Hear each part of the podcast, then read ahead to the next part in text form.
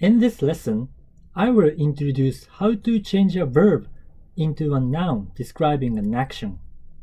If you use a verb plain form plus no or こと, it will change into a noun describing an action.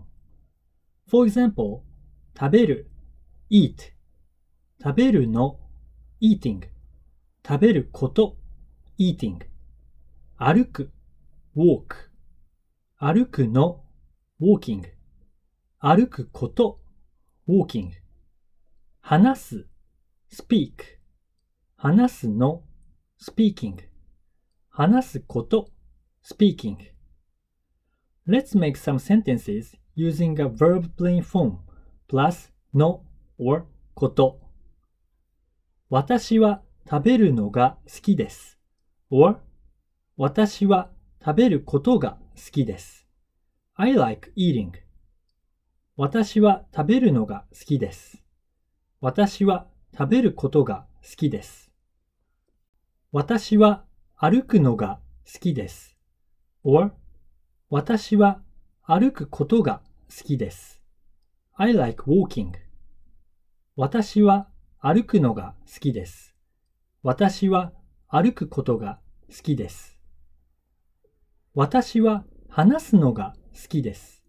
or 私は話すことが好きです。I like speaking 私は話すのが好きです。私は話すことが好きです。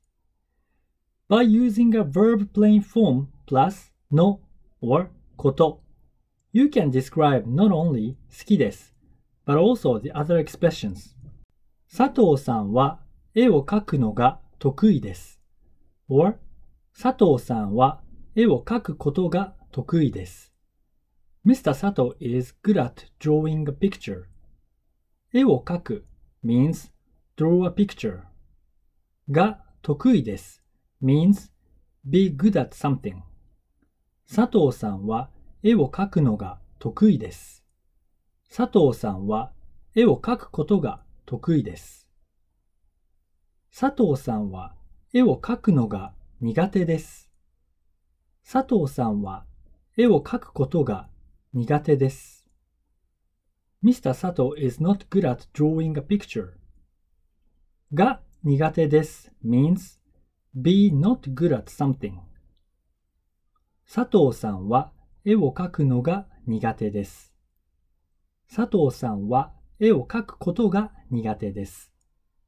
Key takeaway of this lesson is you can change a verb into a noun describing an action by using a verb plain form plus no or koto.